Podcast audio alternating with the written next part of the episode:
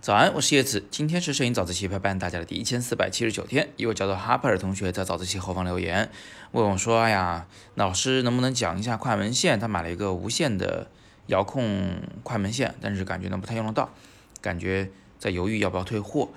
你看这就问题啊，就是大家还不确定自己确实需要啊，不确定自己以后到底能用多少次，就把这设备先买了。”买东西学摄影谁不会啊，对吧？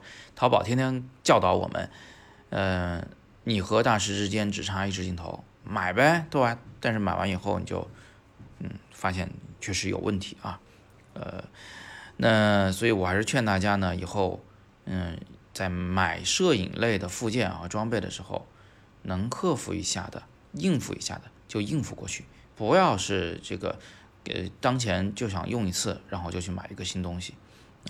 这最后会导致你家里堆一大堆东西不说，浪费钱不说，最重要的是它会让人分心啊。最后你就从艺术的道路上越走越偏，对吧？最后变成一个不折不扣的工具党，是吧？所谓的工具党就是器材党嘛。那我还是回答一下哈珀同学的问题吧，是吧？光打击人家也不对。那这个无线快门线呢？啊，或者有线快门线呢？其实它俩是一个东西啊。先给大家证个名，就是说它是一个无线，一个有线，但起的作用是一样的，都是遥控相机的快门进行工作。那么这个东西呢，在以下几种情况下会要用得到。第一种，大家最能想到的，或许就是自拍啊，也就是说你把相机架在那儿以后，给自己拍张照片，用那个无线遥控器摁一下，那个相机就拍照了。这个确实是挺有用的，但是我提醒大家一下啊，不仅是给自己拍照，也可以给啊一伙人一起拍合影也是可以的。比如说你现在同学聚会，十五个人一起，是吧？没人帮你摁快门，这个时候如果你有一个快门遥控器，又有个三脚架的话，就把相这个相机放到对面啊，对着自己这边拍就行了。那第二个它的用途呢，其实是呃，就是相机不朝向自己拍。明明你可以用手指头去摁快门，但是我偏不用，我就要用遥控器来摁。为什么呢？因为这样可以减少击震。手指头摁下那个快门按钮的时候，多多少少会带来一点晃动啊。特别是有的人天生在摁快门的时候就非常激动啊，不仅摁下去激动，他提起来还激动，手扬得好高。我见过好多这样的同学啊。那这种做法呢，会导致相机晃动，导致画面不是很清晰，所以使用无线的快门遥控器呢，就能够避免这一个问题。当然，使用有线的快门遥控器其实也能避免这个问题啊，因为你就在相机旁边守着，所以其实有线无线无所谓。那第三种用法呢，就是当你需要长时间摁着快门的时候啊，也就是所谓的闭门曝光的时候，嗯。那用手指头摁肯定会导致快门晃动啊，相机晃动，所以呢，使用无线的或者有线的快门线都可以解决这一问题。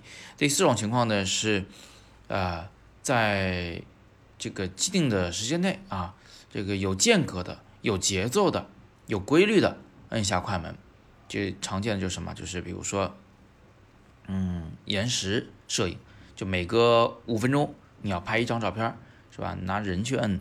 拿着秒表去计时，这个会累死你的。所以使用一个啊带有编程功能的，就有个小屏幕上面可以设定时间、设定间隔时间啊的这么一种这个快门遥控器，不管是有线的还是无线的，都可以大大的对你的这个拍摄有帮助啊。你可以坐在旁边，是吧？喝个啤酒，吃个烤串，是吧？过两小时来收相机就行了。那这里呢，有人可能会想到说，哎，那个拍星轨啊，是是不是属于这种情况啊？每间隔多长时间摁次快门？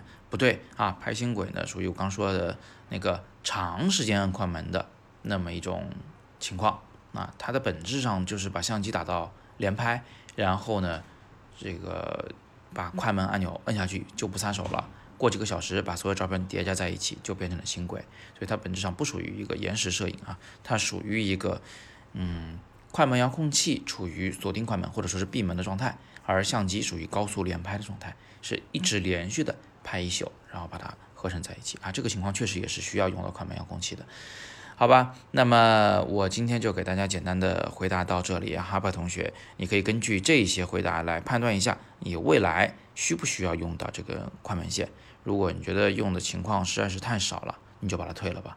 那我也再次的提醒大家啊，剁手的时候一定要剁准了。不要见什么买什么，你和大师之间差的可能什么都差，就是不差那一个器材，不差那一支镜头，知道吧？所以这个器材呢，它只是工具，我们一定要正确的看待它。如果你真的没什么把握，你就在我们的公众号后方给我留言，我会尽力为你解答。那别忘了，今天晚上还有一场双十一前的直播，你也可以直播上向我来提问啊。今天晚上的直播，我们主要谈的内容是有关于这个呃纪实摄影的这个艺术理念、纪实摄影的创作方式啊技巧，还有我们所用到的一些器材，包括这个怎么样去选购一个好的、准确的屏幕以及。校色仪，还有我们这个颜色啊，到底怎么样去保证它是统一的、是正确的？谈这些事儿。那么今天晚上的直播呢，啊，依然按照国际惯例啊，有非常丰厚的奖品。我现在知道的啊，就有两台校色仪，有啊一个标准光源，还有这个一些其他的小礼品啊。这个具体的，我们就今天晚上直播间见。进直播的方式很简单，微信公众号“摄影早自习”今天帖子底部的阅读原文戳进去就是。那今天呢是摄影早自习陪伴大家的第一千四百七十九天，我是叶子，每天早上六点半，微信公众号“摄影早自习”，不见不散。